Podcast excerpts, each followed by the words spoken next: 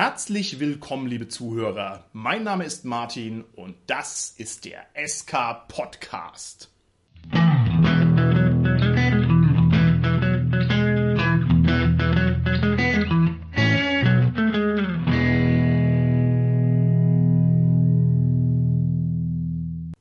Meisten unserer Zuhörer schon seit langer Zeit ahnen, handelt es sich beim SK Podcast keineswegs um einen Rollenspiel-Podcast. Stattdessen sind wir eine Kaderschmiede in Rollenspielangelegenheiten und die letzten knapp 150 Folgen waren nur dazu gedacht, Spreu vom Weizen zu trennen und die zahlreichen Aspiranten im Cast auszusieben, bis jetzt nur noch genau einer übrig ist, der jetzt neben mir sitzt. Und zwar ist es unser Richard. Hallo Richard. Hallo Martin. Wie fühlt sich das an, wenn man der Sieger ist? Ist es einsam an der Spitze? Es ist schön an der Spitze.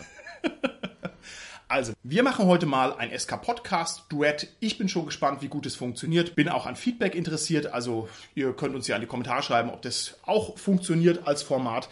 Und ansonsten haben wir heute ein Thema, das in meinen Augen dringend nötig war. Wir werden heute mal sprechen über den Preis des Hobbys. Wir haben so eine ähnliche Folge schon mal gemacht, aber vor langer, langer, langer Zeit. Damals haben wir die Rollenspielprodukte noch in Rentenmark bezahlt und aus dem Grund sind wir also heute an dem Punkt angelangt, wo wir das einfach nur mal neu aufgreifen können. Und wir wollen uns heute mal damit beschäftigen, wie das denn so ist, was wir denn so ausgeben für unser Hobby, was die einzelnen Produkte kosten, was sie kosten sollen, was sie kosten dürfen und was sie kosten müssen. Und ich denke, es ist einfach mal wieder Zeit für ein bisschen so einen Kassensturz. Und weil ich da immer hochgradig daran interessiert bin, was andere Leute für Geld ausgeben und weil es natürlich so eine Sache ist, die einen grundsätzlich interessiert, werden wir eine große Beichte ablegen, was wir uns so alles geleistet haben. Aber um das ein bisschen zu framen und das ein bisschen einzuleiten, müssen wir, glaube ich, vielleicht erst einmal kurz ansprechen, was wir denn so für Finanztypen sind. Denn da unterscheiden sich ja die Leute sehr weit voneinander. Lieber Richard, jetzt mal unabhängig vom Rollenspiel, was bist du für ein Geldtyp? Bist du jemand, dem die Scheinchen einigermaßen locker aus der Hand gehen? Bist du knauserig? Bist du jemand, der ein geschmäcklerischer Käufer ist? Oder bist du jemand, der viel plant oder so? Wie muss ich mir das ungefähr vorstellen? Ich bin ein impulsiver Käufer und gebe gerne mein Geld aus. Ah, sehr schön. Das sind die besten Käufer. Ganz im Ernst, auch so im allgemeinen Leben? Also bist du jemand, der sagt, hier kommt, das muss gekauft werden, raus die Kohle? Also ich gebe gerne Geld aus und ich, ich versuche natürlich schon über meine Finanzen drüber zu schauen, aber impulsive Käufe kommen trotzdem immer wieder vor. Sehr schön. Dann ergänzt du mich perfekt, weil ich bin ein knickeriger und knauseriger Sparer. Ich weiß überhaupt nicht, wo das bei mir herkommt. Also ich habe irgendwann mal für mich realisiert, dass jeder Euro, der ausgegeben ist, letztlich ein Stück Lebenszeit ist, nämlich mit dem ich den verdient habe. Das heißt, ich bezahle eigentlich für meine Lebenszeit. Das schmeckt mir nicht.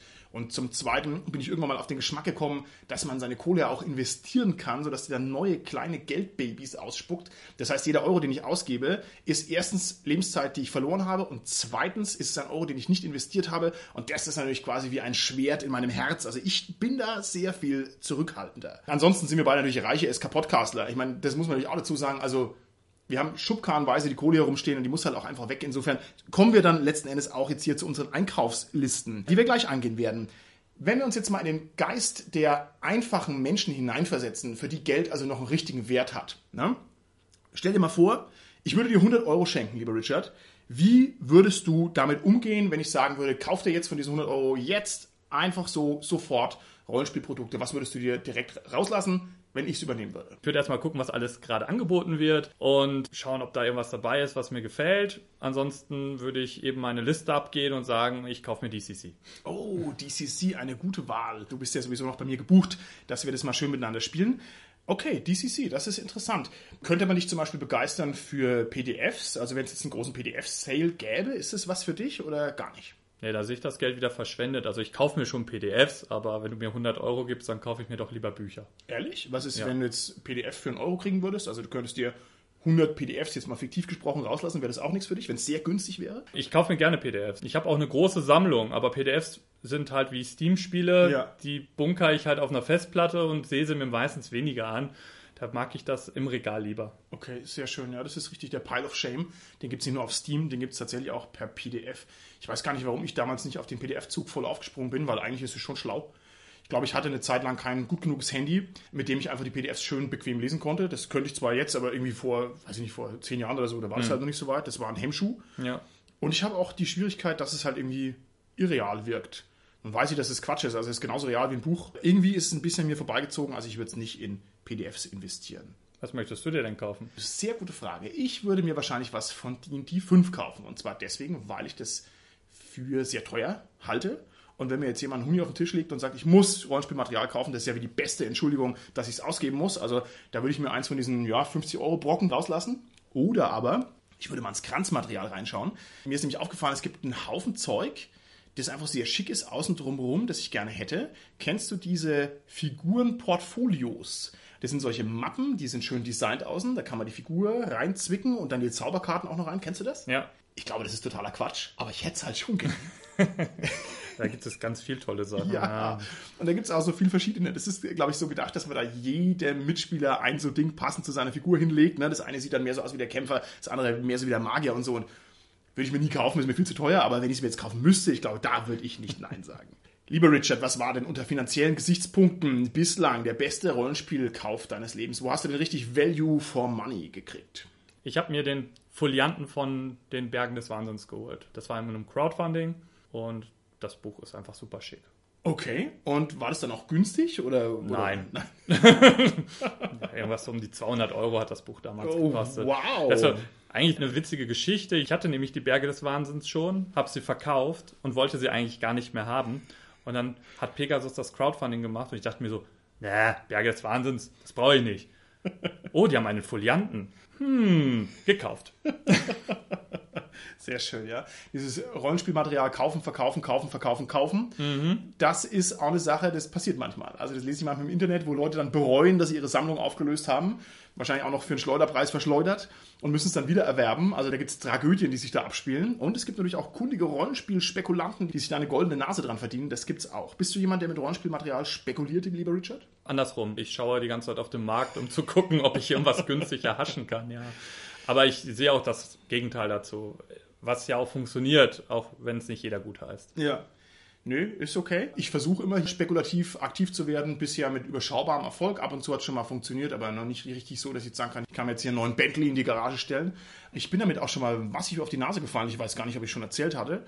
Und zwar gab es damals beim Schwarzen Auge das Abenteuer Abenteuer in den Thermen, ein als ab 18 Jahren angekündigtes Abenteuer mit einem Jugendschutz, Einband und so weiter und so fort. Und es war limitiert auf 1000 Stück. Mhm. Und ich habe mir gedacht, okay, also bei allen Göttern, dieses Ding ist in fünf Jahren mehr wert, als es jetzt wert ist. Ich hatte damals auch schon kein Interesse, das zu spielen. Und habe es mir nur aus spekulativen Zwecken gekauft. Und was ist passiert, lieber Richard? Kennst du die tragische Geschichte, wie sie weitergeht?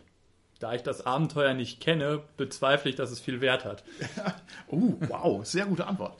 Nee, es ist sehr viel grausamer. Und zwar hat Ulysses sich einfach entschieden, das Abenteuer nochmal aufzulegen. Ah. Ja, und damit hat es natürlich den Wert eingebüßt, den spekulativen. Man hat mir dann gesagt, okay, das ist jetzt eine andere Variante und es wäre auch so üblich, dass es so geht, irgendwie DSA 5 und so. Ich muss sagen, ich bin ein bisschen verschnupft. Ja, ich bereue es, dass ich damals die Bobberat-Kampagne nicht gekauft habe, so siebenmal, als sie in diesem schönen Gold-Schuber drin war. Ich habe mir damals schon gedacht, dass sie viel Geld reinbringt, aber ich bin halt kein DSA-Spieler. Und jetzt sehe ich, dass sie teilweise für den dreifachen Preis weggeht und ja. denke mir so, hm, da hätte ich gut, gut Kohle machen können. Aber es geht natürlich am Herzen des Hobbys weit vorbei. Wir wollen ja hier keine Geldschneider sein. Aber es ist interessant. Also es ist vor allem deswegen interessant, weil man ist ja jetzt als Rollenspielprofi, sage ich mal, auch ein kompetenter Kenner der Preise. Man ist ja auch irgendwie so ein halber Antiquar, wenn man sich damit ein bisschen beschäftigt mhm. und so. Und wenn man halt einfach weiß, was das Zeug wert ist, da kannst du schon Schnäppchen machen und kannst also da tatsächlich auch eine gute Marge rausholen. Aber ist vielleicht ein Thema für eine andere Folge. Hast du mal einen schlechten Rollenspielkauf gemacht? Also finanziell schlecht? Hast du für irgendwas viel Geld hingelegt und hast dann irgendwie wenig dafür bekommen? Ich habe auf jeden Fall schon ein Crowdfunding mitgemacht in Amerika. Das war so ein Cartoon-Action-Rollenspiel und war total begeistert. Die PDFs sahen schön aus. Das war, glaube ich, 2013 und ich warte immer noch auf mein Print. Uh. Ja, also das war leider in dem Fall ein ziemlicher Griff ins Klo. Natürlich ganz viele Auktionen mal verpasst, weil man dann sich doch nicht den Wecker gestellt hat und sich dann den abgeärgert hat, dass das dann für so wenig Geld wegging. Also da gibt es sicherlich etliche Geschichten, wo ich mir den gebissen habe. Okay, zweimal Arsch, Richard. Damit ist deine Quote jetzt erfüllt für die Folge. Wir sind ein familienfreundlicher und jugendfreier Podcast. Ich erinnere dich nur daran, weil es steht es ja in deinem Vertrag. Ich bin ja auch der Einzige, der ausgepiept wird. Was war denn dein schlimmster Kauf? Das ist gar nicht so einfach zu beantworten. Da ich ja, wie gesagt, knauserig bin und hier auf den Euro sehr genau achte, habe ich gar nicht so viele finanzielle Schüsse in den Ofen mir geleistet. Ich begehe jetzt mal den großen Frevel und werde mal mein derzeitiges Leib- und Magenrollenspiel, und zwar Dungeon Crawl Classics, kritisieren das eigentlich ein hervorragendes Preis-Leistungs-Verhältnis hat, aber im Falle seiner Würfel nicht. Die DCC-Würfel, so schön schräg sie auch sind und so schön flashy sie sind mit ihren Röhrchen und so weiter, ich finde, die sind überteuert. Jetzt weiß ich aus dem Bauch heraus gar nicht, wie teuer die sind. Ich glaube, 30 Euro für ein paar Würfel. Ja. Huh, das sind fast 2 Euro pro Würfel, die da drin sind. Das ist eine Menge Euro für Würfel. Also ich muss sagen, da, ja, zwickt es mich ein bisschen. Ich habe nämlich auch zwei Sets. ja gut, dann gehen wir mal von dem Schlechten weg. Was war denn dein erfolgreichster Kauf? Mein erfolgreichster Kauf war vermutlich Veins of the Earth. Ein Buch, das ich auch schon oft hier gelobt habe. Ein Buch von Lamentations of the Flame Princess, das mich einfach auf jeder Seite gruselt und das unglaublich dick ist und das einfach spektakulär originell ist. Also eins der dicken Rollenspielbücher, die ich auch wirklich durchgelesen habe, von hinten bis vorne und zwar mehrfach. Und das habe ich gekauft bei Pay What You Want. und, und da muss ich einfach sagen, das ist halt eigentlich so ein mega teures Buch und ich habe das also zu einem beleidigend billigen Preis eingekauft. Man möge es mir nachsehen, aber ich, ich kann nicht über meinen Schatten springen. Also ich habe es jetzt nicht für einen Euro gekauft, aber ich glaube, ich habe nur ein 20 hingelegt oder 25 und das ist, glaube ich, in echt 66 Euro wert plus Versand mhm. aus Finnland. Und da habe ich mir also schön zwei Drittel gespart und das ist natürlich nicht okay, aber was soll ich machen? Dann soll es halt Finnland. pay what you want sein. Genau, aus Finnland, ja. Wo der Reggie, der gute Macher von Lamentations, nämlich in meinen Augen derzeit noch haust. So, und jetzt Kommen wir zu dem Teil dieser Folge, der möglicherweise am hörenswertesten ist. Und zwar, weil wir jetzt unsere Bücher offenlegen. Wir werden jetzt einfach mal durchgehen, was wir so erworben haben. Und ich denke, das ist einfach zum Anhören sehr schön, weil da kann jeder sich überlegen, sind wir bekloppt? Oder sind wir normal? Oder wie sieht es denn aus im Vergleich zu den eigenen Käufen? Also, mich interessiert sowas bei anderen Leuten. Ich gehe davon aus, dass das vielleicht auch ein gewisses Interesse im SK Podcast Land hervorruft. Und der Vergleich ist auch sehr schön. Also wer jetzt hier sich was gekauft hat und wie viel Geld es alles gekostet hat. Wir werden es jetzt ein bisschen im Schweinsgalopp durchgehen und wenn uns zu den einzelnen Produkten noch was einfällt, dann werden wir im Detail noch ein bisschen was dazu sagen. Der Zeitraum unserer Einkäufe geht jetzt etwa ein halbes Jahr in die Vergangenheit. Das heißt, wenn die Folge released wird, sind wir ungefähr Ende Juni. Das heißt, etwa Weihnachten letzten Jahres beginnt unsere Einkaufsliste und ich fange an. Ich fange damit an, dass ich mir etwa zu Weihnachten rausgelassen habe einen Faltwürfelteller. Und dieser Faltwürfelteller, das ist einer von diesen Amazon-Produkten, die besonders industriell tight sind. Also es ist kein schöner handgemachter, sondern es ist so ein sechseckiger mit so sechs Nieten außenrum. Und ich war einfach von der Schönheit dieses Produkts geflasht und habe gesagt, dieses Ding brauche ich 14 Euro. Wäre das was für dich gewesen, Richard? Ich habe einen Faltteller mit Warhammer-Optik, ja. Ja? Ja, aber nicht für 14 Euro. und benutzt du ihn auch? Der, äh, hm, nein. ah, okay. Also der ist so schön, dass er bei mir eher als Deko-Element rumsteht. Da habe ich einfach besonders schöne Würfel reinbollern lassen. Wir werden auch noch eine ganz wichtige Würfelfolge machen irgendwann. Tatsächlich nicht. Aber das ist das erste, was ich gekauft habe im letzten halben Jahr. Wie schaut es bei dir aus? Was war dein erster Kauf? Ist vielleicht ein bisschen vor Weihnachten, aber schlussendlich könnte man sagen, ich habe mein Weihnachtsgeld darin investiert, war die Collectors Edition von The Enemy Within von Warhammer Fantasy. Okay, wow. Ja. Ich kenne das gar nicht so gut. Darf ich mal fragen, in welcher Größenordnung wir uns da bewegen? Ist es ein Buch oder sind es drei Bücher oder wie viel ist es? Also es waren ursprünglich fünf Bücher. Okay. Inzwischen gibt es aber zu jedem Teil noch mal ein extra Kompendium, also sind es zehn Bücher. Collectors Edition, limitiert im Schuhbar. Ich traue mich die Frage gar nicht stellen. Möchtest du sie mir abnehmen, damit ich dich nicht frage? Sagen wir es mal so, so um die 600 Euro. Okay, wow. Wow. Da geniere ich mich viel weniger für meinen Würfelteller. Was ist denn wert? 600 Euro ist ja eine fette Investition. Also ist es ein Erwerb, wo du sagst, da freue ich mich, wenn ich mal den im Schrank stehen sehe? Oder hast du es vielleicht sogar gelesen? Frag mich in fünf Jahren nochmal, wenn Cubicle 7 soweit ist, dass die Bücher auch mal da sind. Also sie brauchen halt ein bisschen länger. Also bis jetzt habe ich nur Band 1. Wow. Band 2 wird jetzt demnächst als PDF veröffentlicht. Also ich habe einen zwei Bücher Schuber von meinen zehn Büchern Schubern schon mal im Schrank stehen. Deswegen plane ich in fünf Jahren es vielleicht dann auch mal zu lesen und zu spielen. Okay, großartig. Das ist ja wie so ein Termingeschäft. Ja. Wir brauchen eigentlich eine Börse für Rollenspielprodukte. Die Wall Street des Rollenspiel. Du weißt doch, man muss ja inzwischen planen, auch aufgrund Familie und so. Und dann dachte ich, ich plane meine Kampagne schon mal fünf Jahre in die Zukunft. Dann dürfte es ungefähr klappen. Aber eine Fünfjahresplanung, ich meine, fünf Jahre ist halt echt lang. Da kannst du, weiß ich nicht, neu verheiratet sein oder noch drei Kinder haben oder was weiß ich. Also Solange die Bücher noch in meinem Schrank stehen, ist okay. alles gut. Ach, schön. Das ist natürlich sehr schön, wenn man sagt, diese Bücher sind der Felsengrund, auf dem mein Leben sich aufbaut. Mögen die Winde tosen, das habe ich auf alle Fälle safe. Gut, das kann ich nachvollziehen. Dann mache ich mal weiter mit was anderem. Ich habe mir gekauft das Buch Almurik. Ich hoffe, ich, ja, Elmurick, Elmerick, keine Ahnung. Da lasse ich mich auch gerne in den Kommentaren belehren. Das ist einfach nur ein Roman. Und zwar, weil ich versucht habe, mir Pre-Gygaxian Fantasy anzulesen. Das müsste vom Moorcook sein. Hoffentlich haue ich nicht daneben. Und das hat gebraucht auf Amazon spektakuläre 4 Euro gekostet. Okay, das ist echt spektakulär. Ich habe es noch nicht gelesen. Hm, Du bist dran. Okay. Ich dachte, es ist mal eine gute Idee, sich in andere Rollenspiele reinzulesen. Und weil ich letztes Jahr so nicht Schurke gecrowdfundet habe, dachte ich mir, ich kaufe mir Little Detectives. Das ist so ein kleines, schönes Rollenspiel, also ein Kinderrollenspiel aus Spanien, wo man halt eben Detektive, Kinderdetektive spielt, um herauszufinden, warum die Monster da sind, wo sie sind. Das ist an sich sehr schön gemacht. Und ich musste dann zwei Monate später erfahren, dass der Patrick vom Uhrwerk Verlag die Lizenz hat und es auf Deutsch rauskommt. Und dachte mir, hm, ja, hätte ich mal warten können. Aber Sehr schön. Das heißt, der macht Uhrwerk jetzt ein Kinderrollenspiel nach dem nächsten, ja? das ist ja eine Marktnische, ne? Also, Okay, Marktnische nur für die Uneingeweihten, lieber Richard, zu denen ich dich jetzt hier ganz klar erzählen muss, denn es gab natürlich ein weiteres Kinderrollenspiel schon länger, und zwar von unseren Erzfeinden, die wir nur mit ihrem Akronym nennen werden, und zwar die DORB. Und die haben rausgebracht 1W6 Freunde. Zählt es als Kinderrollenspiel? Weiß ich nicht. Ich würde sagen, es ist ein jugendliches Rollenspiel, aber wenn du mich verbesserst, dann verbessere ich mich mal selber. Ulysses hat Aventur noch rausgebracht. Ah, okay. Also wir leben im Zeitalter der Kinderrollenspiele. Nein, und 1W6 Freunde von den Dorpies ist natürlich ganz großartig, kann ich nur jedem empfehlen. Das ist ein tolles Ding. Ich hatte es schon mehrfach erworben, weil ich es einmal verlegt hatte. Und wenn ich es verlegt habe, heißt es, ich habe es irgendwo gelesen, im Bus oder was weiß ich. Also das ist auf alle Fälle ein Gütezeichen, wenn ich die Bücher verliere. So, nächstes Ding. Genau, was ist bei dir jetzt das nächste? Ich habe was getan, was ich sonst niemals tue. Geld tu's- ausgegeben. ja, ich habe Geld ausgegeben. Und zwar habe ich mir die Luxusausgabe von DCC besorgt, von System Matters Verlag. Und zwar ist die wunder, wunder, wunderschön. Die hat so einen Heavy Metal Flair, die ist in diesem schwarzen Samt und die hat einfach nur diesen goldenen DCC Totenschädel außen drauf. Und das ist das Schmuckstück meiner Sammlung in meinem Bücherregal. Mache ich sonst nicht, aber da war es mir wert. Ich meine 60 Euro. Also teuer, mein lieber Herr Gesangsverein.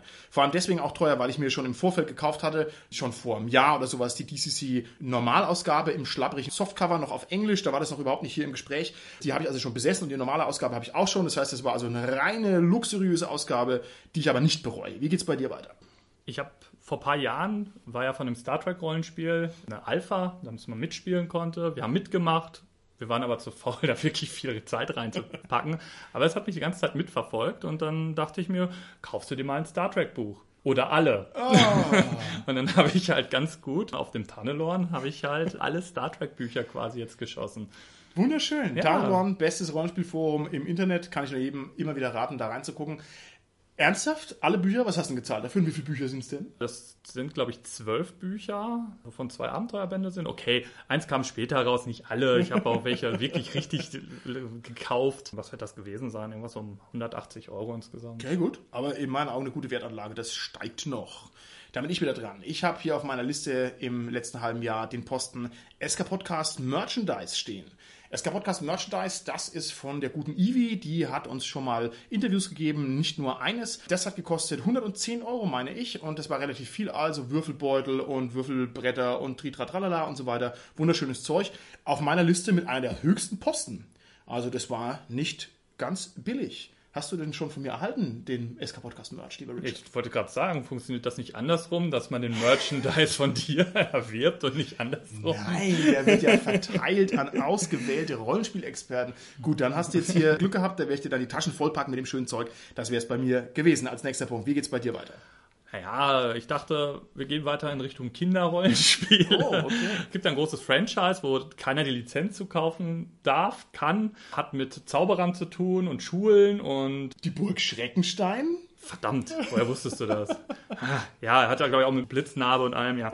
Jedenfalls gibt es da zwei Rollenspielableger zu. Einmal im Kickstarter, das hieß Arcana Academy und einmal als Vorbestellaktion Kids on the Broomstick. Okay, gut. Und ich habe keine Ahnung, wie sie sind, aber da ich ein paar Harry Potter-Nerds in meinem Freundeskreis habe, dachte ich mir, ja, komm, nimmst du mal mit. Schön, sehr schön. Und zufrieden damit? Weiß ich nicht. Wie schon gesagt, ist, ist noch nicht da.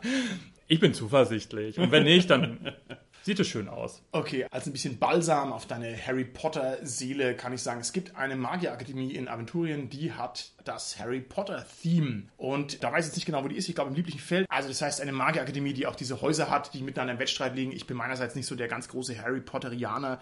Ich bin von meiner Angetrauten in die Filme damals mit ins Kino reingenommen worden, als die rauskamen. aber halt mit großen Lücken. Das heißt, ich habe halt als ersten Harry Potter-Film den dritten Film gesehen und dann irgendwie den sechsten, dann den zwölften, dann den dreißigsten, wie viel es da auch immer gibt. Und halt so beim vierten Film habe ich dann auch mal gefragt, ja, wer ist denn jetzt eigentlich der ohne Nase? Ich verstehe den ganzen Plot überhaupt nicht. Und so ist es halt ein bisschen an mir vorbeigezogen.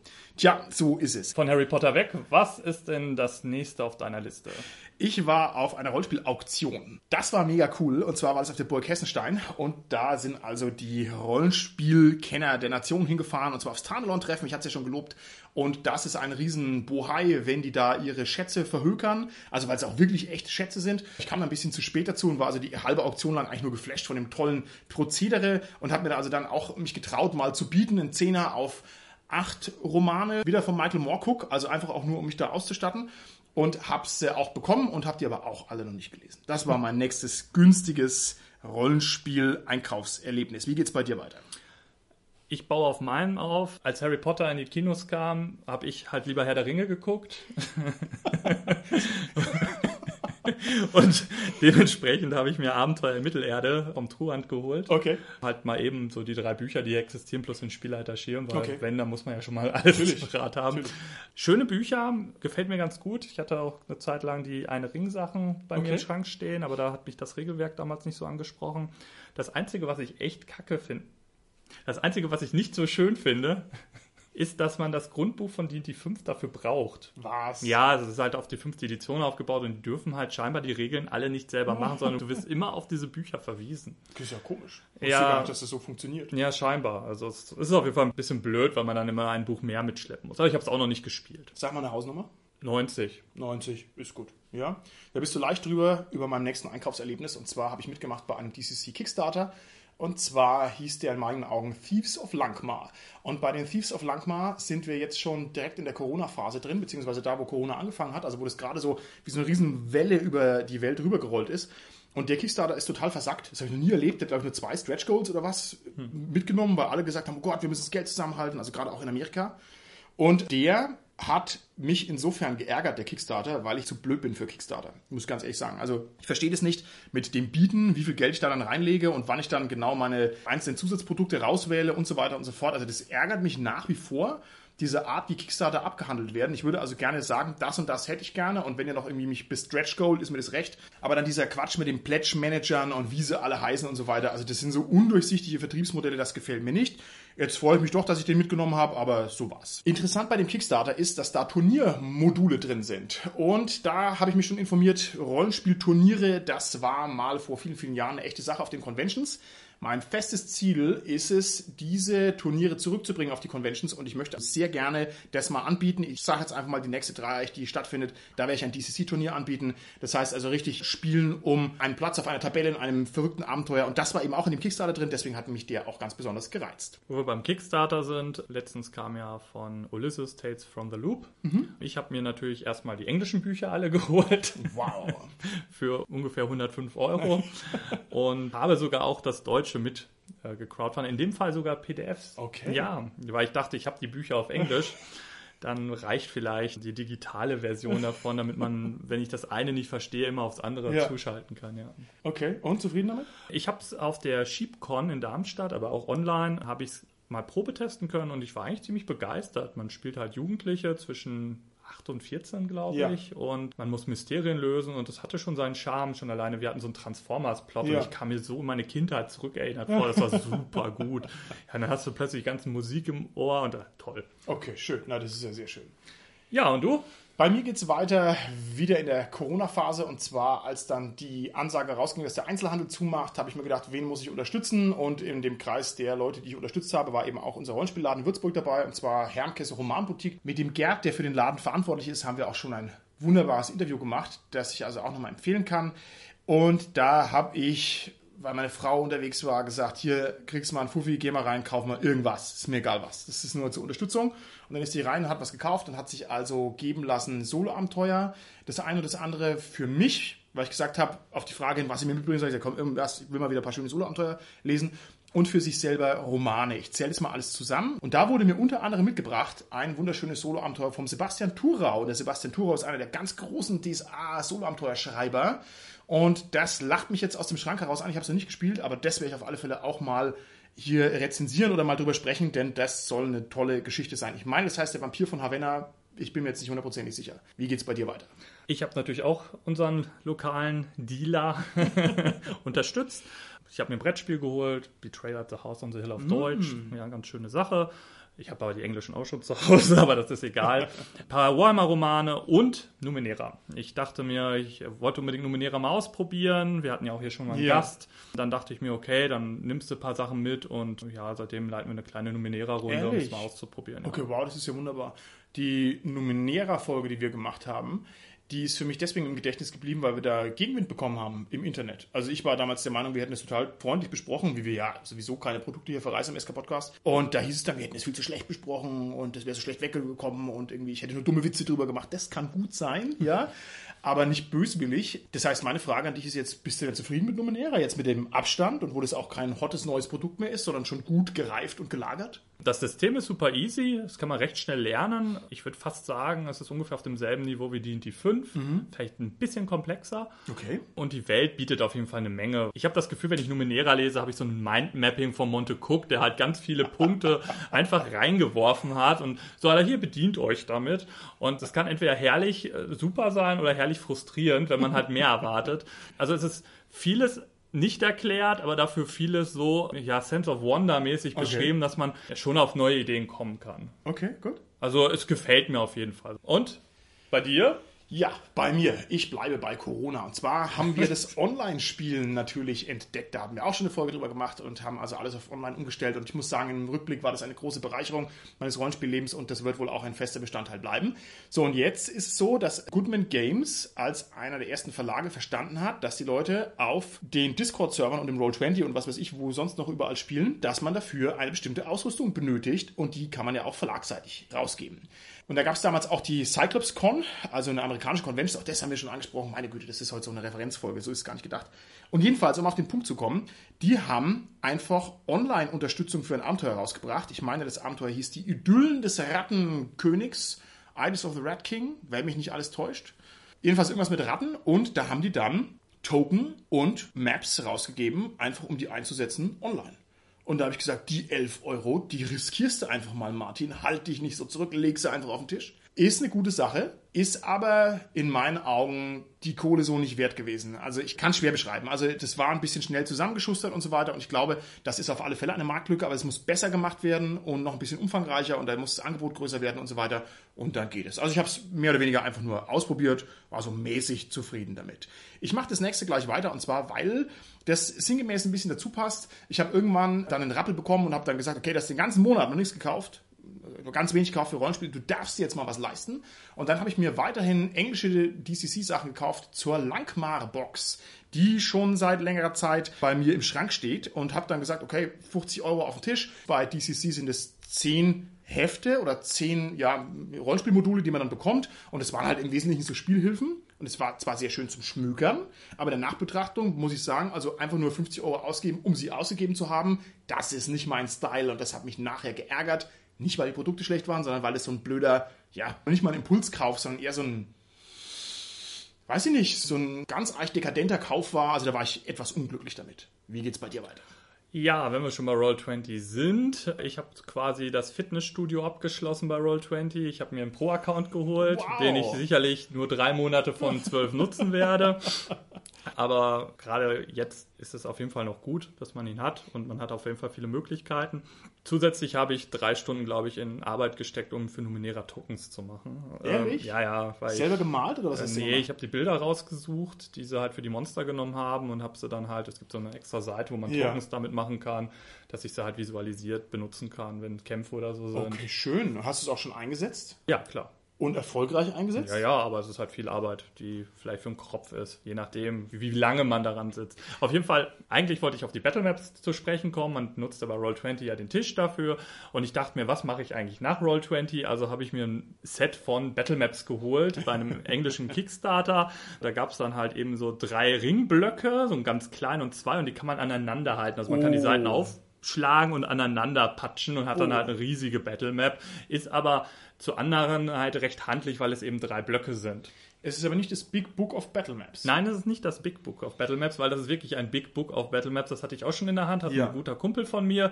Das fand ich unheimlich schlecht für mein Regal. Ja. Aber die sind da wirklich handlich. Die haben, glaube ich, DIN A4-Format. Okay, super. Also zweimal DIN A4 und ein DIN A5 Buch, wenn Engländer überhaupt dieses Format benutzen, aber dann ist es halt T4 oder wie es halt sich Ja, schimpft. ja.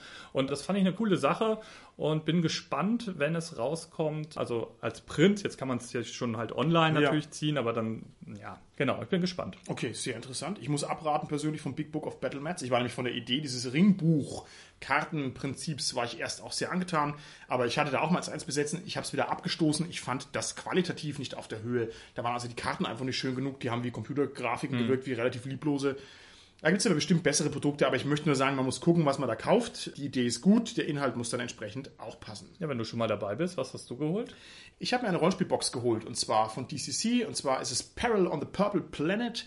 Da war ich schon sehr lange hinterher. Die ist nämlich nur in sehr geringer Stückzahl in Europa überhaupt auf den Markt gekommen und die ganzen Sammler hocken da drauf wie die Raben und ich habe die tatsächlich mal irgendwo gesehen und habe die dann einfach gekauft und zwar einfach nur deshalb, weil ich wusste, okay, da wartest du jetzt schon ein halbes Jahr drauf und jetzt ist sie da und dann nimmst du sie mit. Hat gekostet 45 Euro, war also eigentlich erstaunlich günstig, muss ich sagen.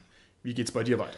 Ja, der Moritz Melem, ne? Oh, der Kerl. Der hat gemeint, auf Twitter seine Sammlungen zu präsentieren und dabei war D&D 4 und ich dachte mir so, hey, Moritz, was brauche ich eigentlich bei D&D 4? Ja, eigentlich nur die Grundbücher, das Essentials Kit für Monster und das Rules Compendium wäre nicht schlecht. Und da dachte ich mir, cool. Und dann waren sie irgendwie alle in meinem Einkaufskorb und dann waren sie halt alle gekauft. Und dann waren halt ungefähr 90 Euro mal eben weg. Sehr schön, sehr schön. Jetzt habe ich hier gerade einen abfälligen Sound in Richtung von Moritz gemacht. Das muss ich natürlich doppelt und dreifach zurücknehmen, denn der gute Moritz hat mir in diesem halben Jahr ebenfalls eine DCC-Box geschenkt. Geschenkt, meine Damen und Herren, die ebenfalls vergriffen war und zwar eigentlich noch tausendmal schlimmer vergriffen. Und zwar war das die Box The Chained Coffin. Und das muss ich sagen, also das ist natürlich, ja, Bundesverdienstkreuz würdig, wenn man aus seiner Privatsammlung ein im Großen und Ganzen vergriffenes Ding rausrückt und einfach so herschenkt, nur weil ein einer ein bisschen da vollningelt auf Twitter. Also hier, lieber Moritz, 10 Daumen hoch. Da habe ich also umsonst eine Box abgegriffen. Aber umsonst zählt nicht, also sag, was du als nächstes gekauft hast. Dankeschön. Ich habe gekauft zwei Sachen aus einer Sammlungsauflösung, und zwar am Großen Fluss, eine DSA-Regionalspielhilfe und das Buch Zweihänder. Das muss ich noch lesen. Es wirkt auf mich wie ein Oldschool-Buch, aber du sagst mir, das ist was anderes. Was ist es? Das ist eigentlich eine Revised-Edition, wenn du so willst, von Warhammer Fantasy Second Edition. Also ein Fanprojekt, weil es damals eben keine vernünftige Warhammer-Edition mehr Ja. gab, in manchen Augen. Und dann haben sie halt zwei Händer gemacht. Sehr schön. Außerdem kaufe ich jedes Rollenspiel, wo ein Umlaut drauf ist. Auch das Rollenspiel Umlaut, aber das kommt nicht raus. Das ist auch so eine etwas kuriose Sache. Es kommt bestimmt noch. Letztendlich gab es mal irgendein positives Lebenszeichen. Wie geht's bei dir weiter? Ja, zum Thema Lebenszeichen oder den Mangel daran, Cthulhu. Ich habe da einen schönen Griff ins Klo gemacht. Ich dachte, ich kaufe mir halt das Grundbuch und diese ganzen Berufsbände. Wenn ich lesen könnte, dann hatte ich plötzlich eben das Grundbuch und fünf Investigatorenkompendien. Ach, das sich verkauft. Ja, ich habe ich hab mich verkauft, ja. Nein. Oh nein, oh no. War aber trotzdem super lustig. Ich meine, schon allein, wenn ich Cthulhu 7 dann halt mal mit meinen ganzen Freunden leite, dann kriegen die halt alle schon mal ein Investigatorenkompendium für die nächsten Geburtstage habe ich geplant. Wow. Und deswegen habe ich dann bei Pegasus halt alles nochmal nachgekauft, was ich gedacht hätte, was ich gekauft habe. Ja, Hast also. du es dann wieder zurückgeschickt oder hast du es behalten? Nee, ich natürlich, ich war ein Privatkauf, ich habe es behalten und habe jetzt eben zwei Grundbücher und sechs Investigatorenkompendien in meinem Regal stehen, deswegen brauchte ich ein neues Billigregal. Oh Gott, wow, das sind nur die Folgekosten, die sich dann auftürmen. Richard, wir brauchen Patreon nur für dich, ja? ich merke das. um deine schon. Rollenspielsucht einigermaßen in den Griff zu kriegen, jedenfalls auf der finanziellen Seite. Ah ja, aber es war, wie schon gesagt, jetzt eine lustige Geschichte. Vielleicht hast du ja auch eine. Ich habe tatsächlich was sehr Schönes als nächstes auf der Liste und zwar eine Würfelbrünne. Die Würfelbrünnen werden hergestellt von einem Tarnelon-User, der nennt sich Hexer. Ich habe es mal auf Twitter auch, glaube ich, schon rausgeschickt. Da gibt es auch eine Webseite, die werden wir nochmal verlinken. Und zwar ist es ein Würfelbeutel aus Metall. Das heißt, der macht quasi so Kettenhemd-Würfelbeutel. Und der hat eine neue Variante daraus gebracht mit Drachenschuppen drauf. Das ist also ein echter metallischer, ich möchte sagen Aluminium. Ist Aluminium ein Metall? Ja. Aluminium, Würfelbeutel wie ein Kettenhemd mit Drachenschuppen drauf. Der ist einfach nur sexy und das habe ich mir gegönnt, weil er so schön war. Kann ich also nur jedem empfehlen. Wie geht's bei dir weiter? Online-Cons, Conspiracy, da war ich ja in einem Livestream. Shadowrun 6 haben wir gespielt Okay. und ich dachte mir, dann brauche ich halt ein Grundbuch. Ja. Also habe ich mir ein Shadowrun 6 Grundbuch geschossen und als fehlendes Buch habe ich mir noch das Schattenhandbuch 4 geholt, damit ich bei Pegasus den Versand spare. Oh, sehr pfiffig. Weil ich bei meiner Cthulhu-Bestellung was vergessen habe und nochmal bestellen musste. Wir müssen für dich betreutes Bestellen einführen, weil ich sehe, da passt also das Buch hat mir wirklich gefehlt und ich wollte es unbedingt auch noch haben. Schon alleine, weil ich so ein ADL-Fan bin und da sind halt einige schöne Sachen drin und deswegen passt es ganz gut. Und ja, es sieht schön aus und ich höre ja ganz viel begeisterten Zuspruch zu Shadowrun 6. Ich habe es mir selber bis jetzt kaum angeschaut, bis jetzt nur den Schnellstarter. Aber damals im Stream hat es Spaß gemacht, obwohl wir da sehr regelleicht gespielt haben. Das ist doch wunderbar. Dann habe ich noch was Schönes, was ich mir besorgt habe, und zwar Kinder-D&D-Bücher. Also D&D-Bücher für den jungen Abenteurer. Und wer den Markt im Blick hat, der weiß, dass wir jetzt schon ganz schön nah an dem jetzigen Zeitpunkt, also am Release-Zeitpunkt Mitte, Ende Juni dran sind. Denn da sind nämlich erst auf Deutsch rausgekommen. Die Bücher heißen Leitfaden für den jungen Abenteurer. Und die sind eher kleinformatig, eher schmal, aber schön Hardcover. Und das ist einfach so eine Beschreibung von den Monstern ohne Regeln und von verschiedenen Figurenklassen, die man spielen kann. Und ich fand die sowas von schön und so inspirierend. Die haben nämlich auch so einen Ratgeber-Touch. Ne? Was machst du, wenn du dem Eulenbär gegenüberstehst? Was machst du, wenn du der Täuscherbestie gegenüberstehst? Und das hat mich also tatsächlich wie schon lange nicht mehr getriggert beim ersten Anblick. Und die habe ich mir einfach besorgt. Und die waren beide 30 Euro zusammen wert. Und wahrscheinlich werde ich mir die beiden anderen, die es noch gibt, auch noch holen, weil die einfach sehr schön sind. Ich habe die Bücher damals beim Weltenwerker-Konvent gesehen. Mhm. Bin eh bei Ulysses ziemlich am Rumtänzeln gewesen. Nicht nur wegen den Büchern, sondern eben auch wegen meiner Investition danach. Nachdem ich dann die achte Staffel von My Little Pony geguckt habe und gedacht habe, verdammt, das ist die letzte. Was wird nur aus dem Rollenspiel passieren? Habe ich erstmal Not gekauft, erstmal Ja. Ah, alles von My Little Pony noch aufgekauft. So schlau. Und habe jetzt mir diese Token-Box Mhm. geholt, August and Obeliets, ich weiß gar nicht, wie sie auf Deutsch jetzt heißt, und eben die letzten drei Abenteuer Ja. auf Deutsch. Unheimlich schick. Ja. Was mich verwundert hat, es hat dieselbe Größe wie die englischen. Nein. Also im Regal fällt das gar nicht auf, außer dass die, ich glaube, die Abenteuer ein bisschen pinker sind im Deutschen. Aber super und äh, auch wieder zum Thema Kinderrollenspiel. Ja, von wegen Kinderrollenspiel. Oh, das war jetzt aber ein ganz schöner Fehltritt, lieber Richard. Nein. Doch, doch, doch, doch, doch. Der schlagende Grund, warum du hier sitzt und keiner der vielen, vielen anderen Castmitglieder, die ausgesiebt worden sind, ist natürlich, dass du genau wie ich ein Brony bist. Nein, ich bin ein Pony-Fan. Ah, okay, das sind die Feinheiten. Also gut, also gut, also gut. Dann bin ich wieder dran. Ich habe mir geholt das Buch The Monsters Know What They Are Doing. Das ist ein Ratgeber über Monster und wie sich Monster verhalten. Der kam jetzt gerade hardcover-mäßig raus und den hatte ich irgendwie auch schon lange auf der Watchlist auf Amazon.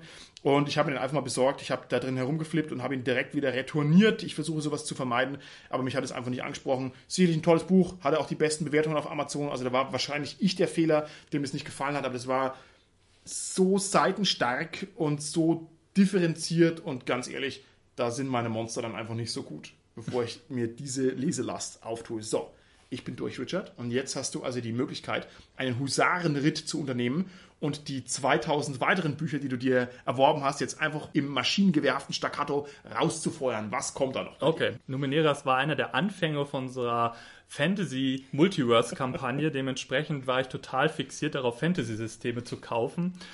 Deswegen ist Midgard in meine Sammlung gewandert, Talislanta, Barbarians of Lemuria, Wow. sogar Big Eye Small Mouse habe ich mir die neueste Edition gekickstartert. Vielleicht weniger wegen dem Fantasy-Gedanken, aber einfach, weil ich Mangas und Animes ganz interessant mal finde, das auf Rollenspiel-Niveau zu spielen. Age of Sigma. Okay. Also es ist eine riesige Flut von Büchern. Bei Dungeon Slayers habe ich mir auch noch eine Kampagne geholt, diese Okay. Cerea-Boxer, wie sich die Die ist gut. äh, nennt. Und ja, also das war auf jeden Fall der Ausschuss des letzten halben Jahres. Okay, lieber Richard, wagen wir es, einen Kassensturz zu machen? Wagen wir es zu überschlagen, was wir fürs Hobby ausgegeben haben und dann zu taxieren, ob wir wahnsinnig sind oder nicht? Soll ich anfangen? Fang an. Also gut, ich habe grob ausgegeben, ich sag mal, knappe 500 Euro. Also vielleicht 450.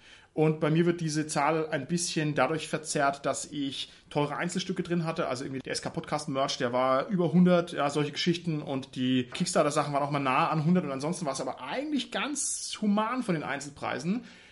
Ich bin trotzdem verblüfft drüber, wie viel Geld es ist. Bevor ich die Liste gemacht habe, hätte ich gesagt, nee, bist du sparsam. Du hast ja höchstens 200 Euro ausgegeben. Ja, aber denkst du, ne? Also mehr als doppelt so viel. Das hat mich überrascht.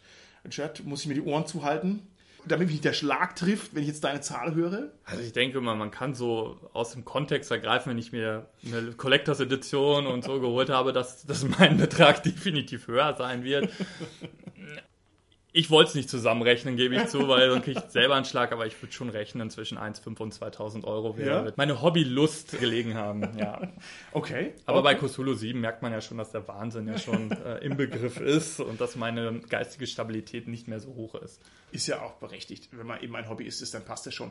Ja, aber jetzt so in der Rückschau. Also wenn du dir die Zahl anguckst und wenn du die Produkte anschaust, sagst du, das ist was wert? Oder sagst du, ja, okay, ist trotzdem schon eine Hausnummer? Wie bewertest du das? Also ich muss sagen, ich habe natürlich viel Zeug gekauft, was bei mir erstmal nur in meinem Regal rumstehen wird und das wird spielerisch erstmal nicht Wert haben. Da ich aber eine schöne Rollenspielbibliothek auch zu schätzen weiß und gerne mal Bücher raushole, um sie mir anzugucken, hat es auf jeden Fall Wert. Aber ich denke, über die Jahre wird sich zeigen, dass mal einige Bücher da wieder raussortiert werden und ich dann mich doch ärgere und vielleicht ein paar Jahre danach werde ich sie mir wieder gekauft haben, weil oh. ich sie oh. irgendwo ganz günstig wieder geschossen habe. Das wird sich zeigen. Ich hoffe, dass das Letztere nicht passiert, aber es ist mir trotzdem schon auch ein paar Mal passiert. Das wäre so meine Quintessenz dahinter. Und bei dir? Okay. Ja, bei mir ist es so, wie gesagt, ich bin erstaunt, wie viel es ist. Ich war mir jetzt nicht so ganz sicher, wie ich das Ganze ins Verhältnis setzen soll. Also habe ich mir gedacht, ich nehme mal ein weiteres Hobby von mir, und zwar das Videogaming, und tue da mal meine Ausgaben in diesem Bereich dem gegenüberstellen. Und ich habe mir folgendes gekauft. Ich mache es jetzt auch nur im Schnellverfahren durch. Ich habe mir gekauft ein Spiel genannt 60 Parsecs, ein DLC für Warhammer 40k also alles auf Steam. Dann Stellaris, zwei Erweiterungen, eine Erweiterung für Civilization 6 und dann noch zwei kleine Spielchen. Und ich komme mit meinen Steam-Spielen für ein halbes Jahr etwa auf 70 Euro, 60 Euro, 70 Euro, so in der Größenordnung. Und ich finde, da merkt man schon, dass das Rollenspiel-Hobby trotz allem ein teures Hobby für mich ist. Hm. Also, ich weiß es nicht. Ich würde jetzt in Zukunft eher darauf achten, dass ich wieder ein bisschen weniger Geld ausgebe dafür, auch wenn es jetzt im Vergleich zu deiner etwas stolzeren Sammlung natürlich geringfügig ist. Aber ich muss sagen, also fand ich eigentlich eher ein bisschen zu viel. Wie siehst du deine Zukunft? Sagst du, das bleibt jetzt so? Wenn du Bock hast, kaufst du dir ein 600-Euro-Ding? Oder sagst du, ja gut, kann man sich schon ein bisschen einschränken? Oder sagst du, komm, was kostet die Welt? Wenn es sein muss, zahle ich auch mehr. Hm, ich versuche mich eigentlich immer einzuschränken, mit mäßigem Erfolg manchmal, aber ich versuche schon immer zu gucken, dass ich halt nur gewisse Bücher kaufe ja. und meine Augen auf dem Markt halte. Und die Collectors Edition war einfach zu ja, zu verlockend, weil das waren halt zehn Bücher, limited, von einer Kampagne, die ich schon die ganze Zeit mal spielen wollte. Deswegen hatte das halt alles gepasst. Sonst hätte ich mir das bestimmt auch nicht gekauft. Es war auf jeden Fall einfach so völlig hirnverbrannt auf jeden Fall. Aber nee, ich möchte auf jeden Fall sparsamer sein. Schon alleine, weil mein Platz auch begrenzt ist, endlich, ja, ja. und ich eben nicht so viel in digitale Medien investieren möchte, sehe ich halt irgendwann ein Ende auf jeden Fall in Sicht und dann ist halt auch erstmal hoffentlich gut und ich hoffe, ich fange nicht irgendwas anderes an. Ja, naja, wer weiß es. So, und jetzt bin natürlich ich nur ein Staubkorn im großen Steingarten der Rollenspielsammler und du bist ein richtig wuchtiger Hinkelstein. Und wer in dieser Folge natürlich fehlt, ist unser guter Carsten, der gegebenenfalls hier wie der Mont Blanc noch rumstehen würde. Den müssen wir vielleicht auch mal ausquetschen dazu, was der so einkauft. So, Okay, dann sind wir im Prinzip jetzt schon am Ende der Folge angelangt und mich würde es wahnsinnig interessieren, wie das draußen bei unseren Hörern im SK Podcast Land aussieht.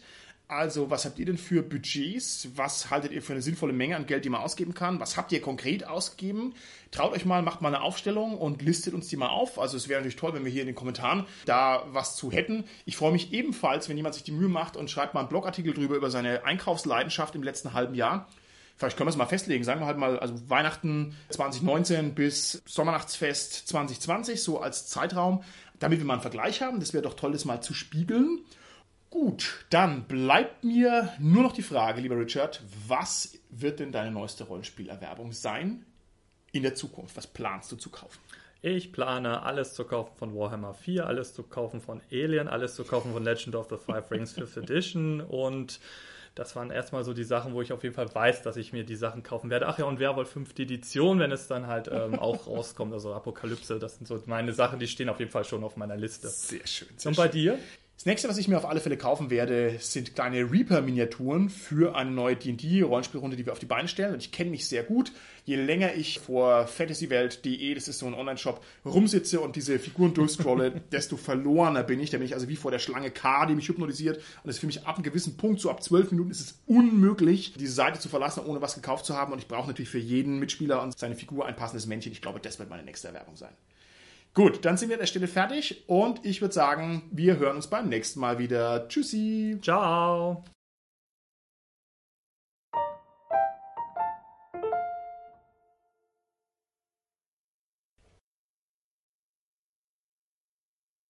Ist es dann eigentlich die Folge 150? Ja, Machen wir da irgendwas Besonderes? weiß ich nicht. Bim, bim, bim, bim.